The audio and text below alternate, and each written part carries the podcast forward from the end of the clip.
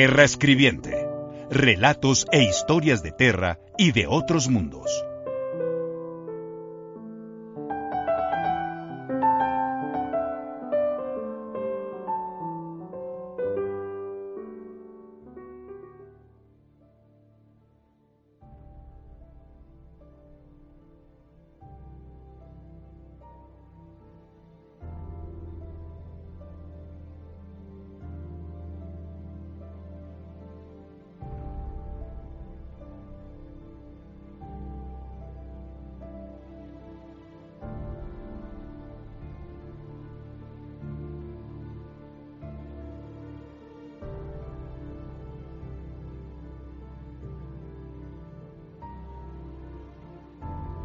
Historias originales en Terrascribiente. Kep Ulut, la búsqueda de las gemas.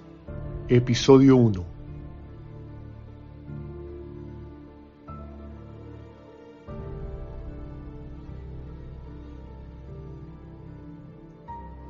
Sus pasos resonaron a pesar de la ligereza con la que acostumbraba darlos pues el suelo del pasillo estaba provisto de un sistema de alarma sutil pero efectivo.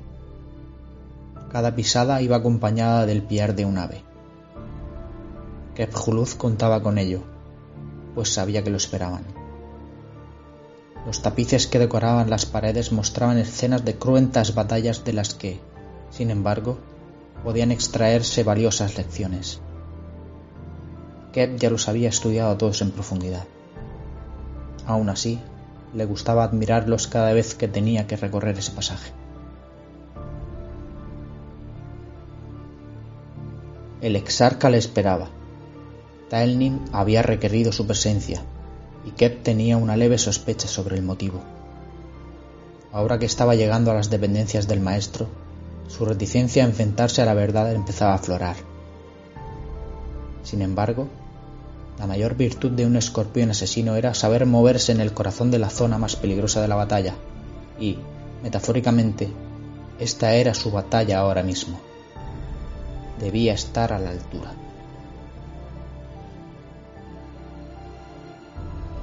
El exarca esperaba detrás de la mesa. Estaba recostada en una silla de una dureza visible, a pesar de estar fabricada con el más exquisito hueso espectral. Era un asiento que no invitaba a la comodidad, pero a pesar de ello, Taelnin parecía moldarse a él perfectamente. Kep, gracias por venir. Kep había servido a la senda del escorpión durante 130 años de los 316 que llevaba vivo, y nunca había escuchado a Taelnin dar las gracias a alguien el veterano exarca era tan duro en su trato verbal como en el trato que daba a sus enemigos mediante las armas. Kep hizo una reverencia. Me tiene a su disposición, señor, dijo después. Talnin sonrió y se puso de pie. Ven conmigo. El esbelto Eldari bordeó la mesa redondeada y salió a la terraza que lo siguió con pasos prudentes.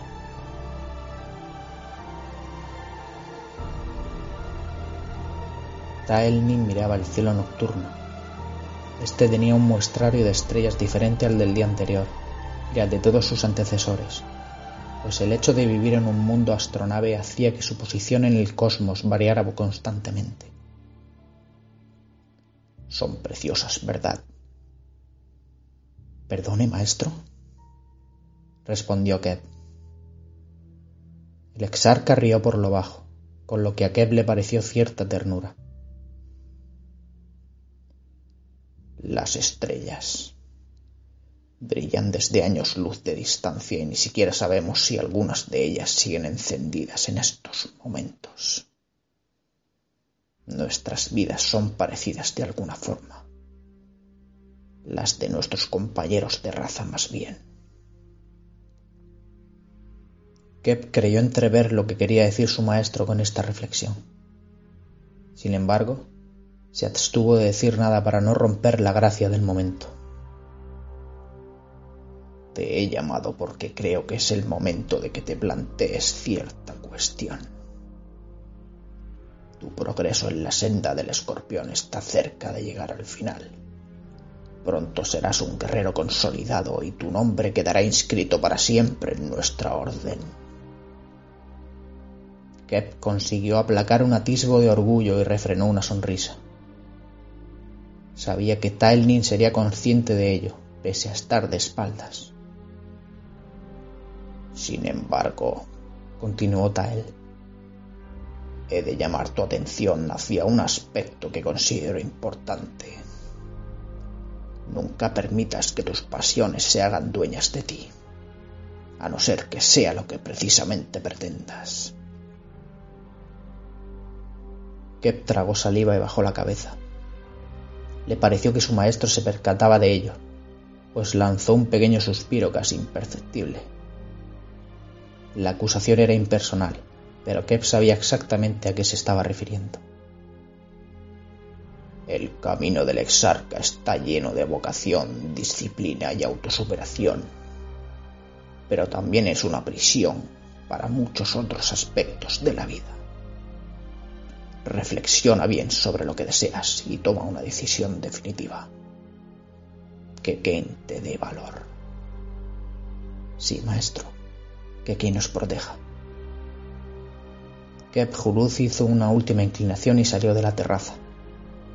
Los tapices de batallas en los que se había visto reflejado innumerables veces le parecieron ahora algo muy distinto cuando volvió a recorrerlos. Alaitok era su hogar. Habían pasado varios años desde que tuvo aquella conversación con Talnin, y el exarca no había vuelto a hablarle en esos términos. A pesar de ello, a Kep las palabras le habían tocado muy adentro. El mundo astronave cruzaba con lentitud una zona muy apartada del centro galáctico y se mantenía bien alejado de las rutas comerciales del resto de razas inferiores. Pasaron años sin apenas conflictos, más allá de los informes de los exploradores que iban y venían a través de los portales abiertos a la telaraña. Estos traían información preocupante. Las interferencias en los patrones de la disformidad la estaban volviendo demasiado inestable como para poder ser usada por los videntes con total seguridad. Siempre ha sido así. Pensó que, más allá de eso, también trajeron informes de otros hechos más directamente relacionados con su especie. Debemos recuperarlas, dijo Taelnim. El exarca volvía a hablar ahora de nuevo, pero esta vez en el doyo del templo, con todos los guerreros del escorpión presentes. Estas gemas del alma con los espíritus de nuestros hermanos fueron robadas hace cientos de años. Al parecer, estos débiles Monkai ni siquiera recuerdan por qué sus mundos están repletos de esas brillantes joyas. Pero al fin hemos conseguido localizarlas. El disciplinado silencio de los escorpiones permaneció impertérrito tras sus máscaras verdes de ojos rojos. Solo se escuchó el lento apretar de los dedos sobre las empuñaduras de las espadas sierra desplegaremos primero en un mundo que los humanos llaman Redrick Or. Este es usado como prisión casi exclusivamente, salvo por dos o tres instalaciones militares de baja importancia que hay en diferentes localizaciones. Mientras el grueso de nuestros hermanos lleva a cabo un ataque masivo, nuestra misión será dispersarnos y recolectar las gemas manualmente. La fuerza que usemos será proporcional al nivel de amenaza en la que nos veamos enfrentados. Recordad los preceptos de la senda. Tras esta última frase, miró a Keb y a otros escorpiones directamente a los ojos.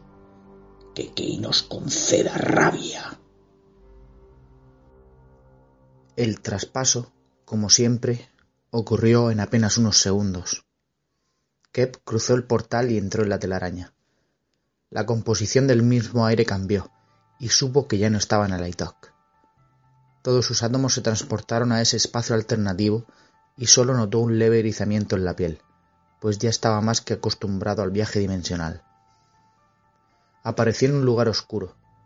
activó el filtro nocturno y vio que estaba cerca de un edificio gigantesco junto a dos de sus compañeros, Zaerion y Vimia. Las descargas de los cañones espectrales se reflejaban en el cielo y las paredes del edificio, representados con mudos destellos inconfundibles para Kev. La batalla había empezado y sus hermanos estarían combatiendo en el frente. Sin tiempo que perder, Kev corrió hacia el muro que tenía delante, seguido por el resto de su escuadra. Dividámonos. Zaeron, por la derecha. Vimi a izquierda. Yo subiré al techo y trataré de acceder por arriba. Ordenó Kev por el intercomunicador. Como tres sombras, los escorpiones se dispersaron alrededor del edificio. Cada una de las escuadras se había destinado a una zona concreta del planeta. El enorme bloque de hormigón por el que Kev estaba ahora escalando se había designado como objetivo por un detalle muy particular. Los escáneres habían detectado la presencia de grandes habitáculos subterráneos. Seguramente un lugar donde enterrar a sus muertos. Estos bárbaros están utilizando nuestras joyas espirituales como decoración. No merecen ni la más mínima piedad. Dijo Vimia a través del casco. Es verdad, pero aún así no saben lo que hacen, dijo Zaeron. Kev asintió para sus adentros. El tejado de lo que se suponía que era un módulo de la prisión era plano y diáfano en algún lugar tendría que tener un acceso al interior del edificio. Priorizad la recuperación de las gemas que estén brillando. No os juguéis el pellejo por las que estén apagadas. Tras la aniquilación de los Monkai, podremos coger las demás. Ambos subordinados contestaron afirmativamente a su orden. Desde ahí arriba podía ver con claridad el campo de batalla. Cientos de soldados humanos ataviados con un nimio equipo de combate, trataban de sobrevivir a la furia de su raza. Bastaba con un vistazo para saber que no tenían ninguna oportunidad. Sin embargo, su sigiloso trabajo era fundamental para recuperar las joyas antes de que la brutal guerra las quebrase. Encontró una trampilla por la que colarse al edificio la oscuridad del interior hizo que tuviera que esperar un par de segundos hasta que sus visores se ajustaran y le permitieran ver con claridad. Entonces pudo ver los primeros reflejos. Gemas, dijo para sí mismo. Estas, tal y como le habían anunciado, decoraban las estatuas que pendían de las paredes. En los ojos, frentes y collares de las figuras humanas de piedra. Sin embargo, Ninguna de estas gemas brillaba por sí misma, solo reflejaba la poca luz de la luna que entraba por alguna rendija. Luego las cogería. Pese a no contener ningún alma Eldari, en su interior aún eran un reducto valiosísimo de su cultura. ¿Qué? El escáner muestra una bajada a la zona subterránea. Parece ser un pasadizo secreto. Busca en la pared sur. Algún mecanismo tendrá que activarlo dijo Vimia por el intercomunicador. De acuerdo. Kev activó su propio escáner mientras se acercaba a la pared. Una de las gemas le llamó la atención, pues tenía una leve grieta que la cruzaba de una parte a otra. La tocó, suponiendo lo que era en realidad.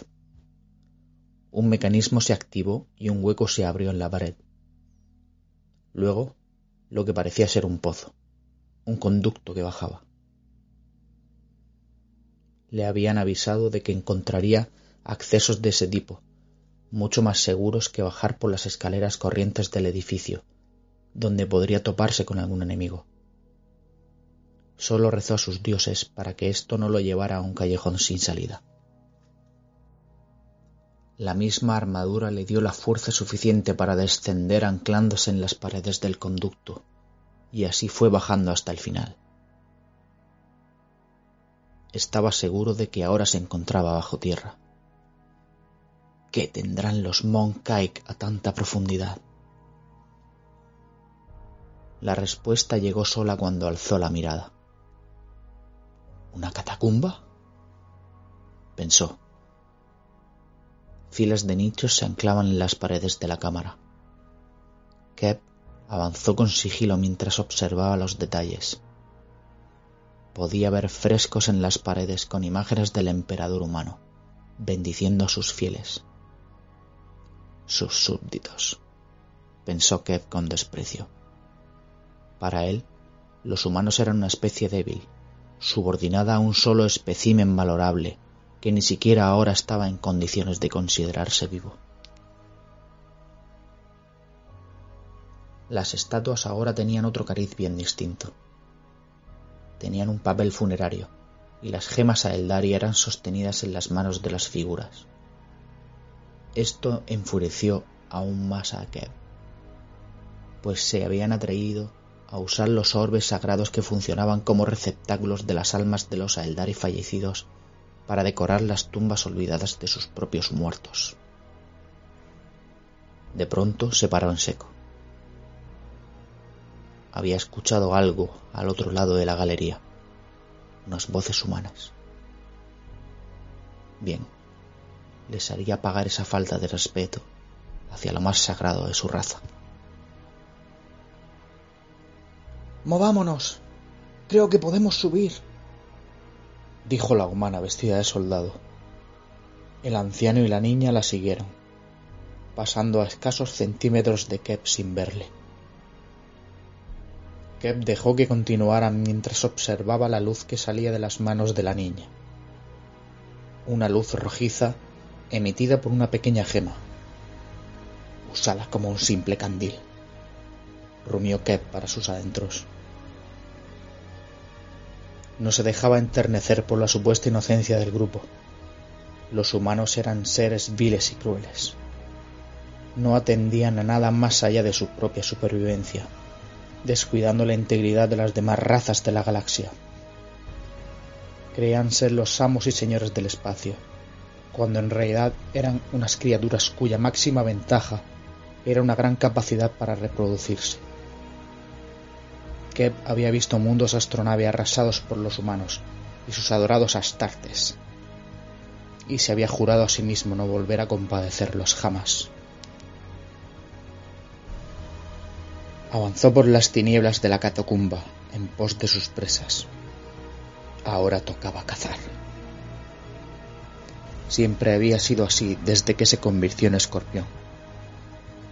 Vio la luz rojiza perderse tras un recodo y continuó, esperando el momento adecuado para atacar. Un sonido de estática anticipó una voz en su auricular. ¿Qué? Hemos recuperado todas las gemas de la torre. Taelnim nos ordena volver al punto de extracción. Era la voz de Vimia. Kep muteó el casco de manera que su voz no se escuchara fuera y alertara a los humanos, y dijo, Enseguida termino. Estoy en medio de algo. Después cortó la comunicación. No quería que nadie interfiriera en lo que se disponía a hacer. La mujer vestida de soldado ayudó a la niña y al anciano a salir del alcantarillado. Ya estamos a salvo, dijo. No temáis. Encontraremos la manera de salir de aquí. Alguna nave permitirá que montemos en ella y nos llevará a algún lugar que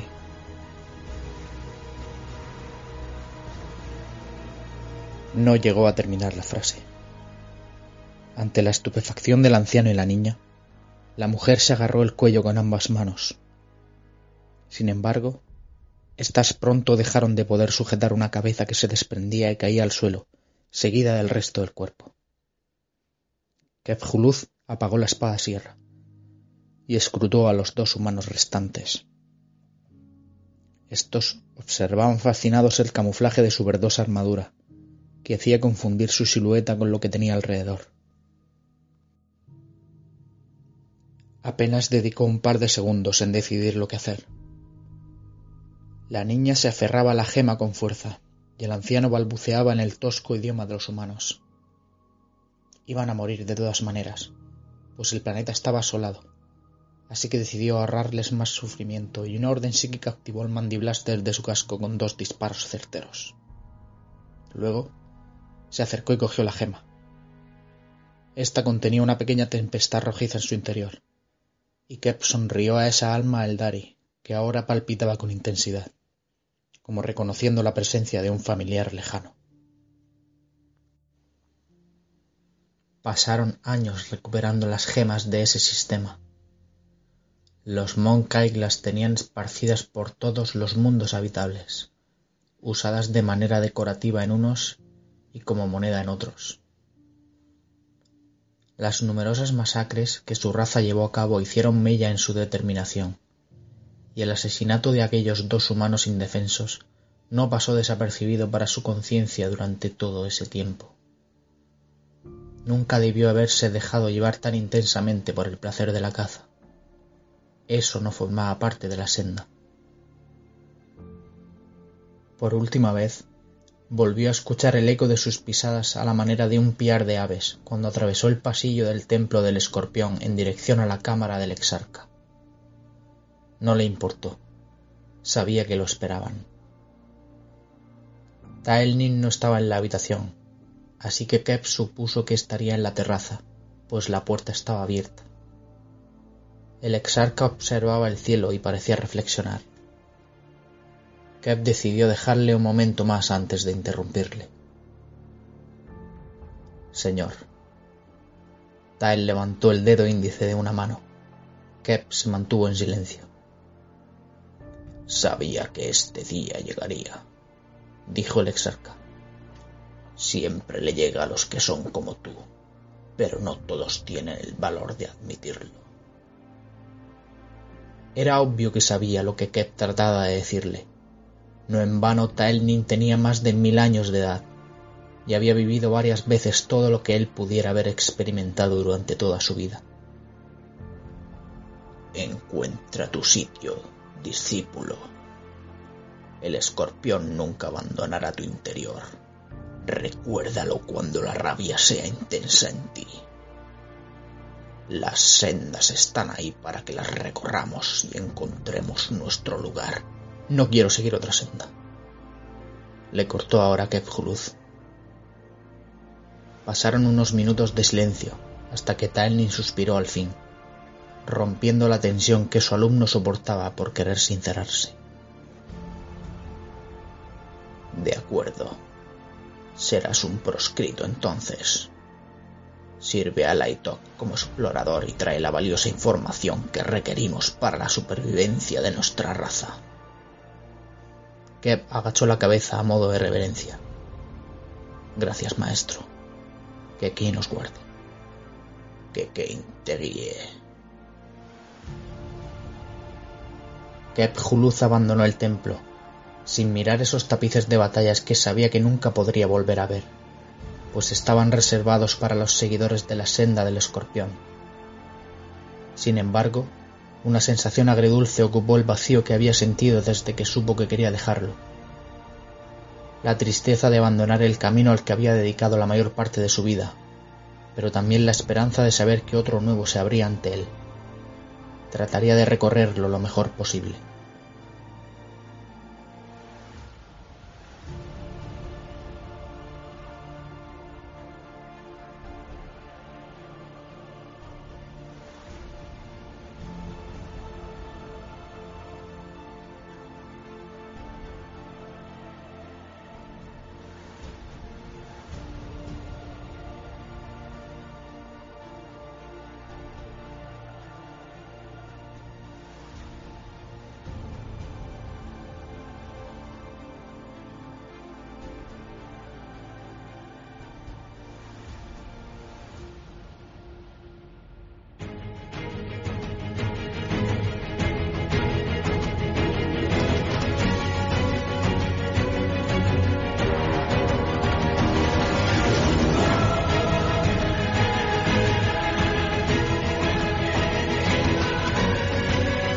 Te invitamos a que sigas Terra Escribiente en iBox, iTunes y Spotify.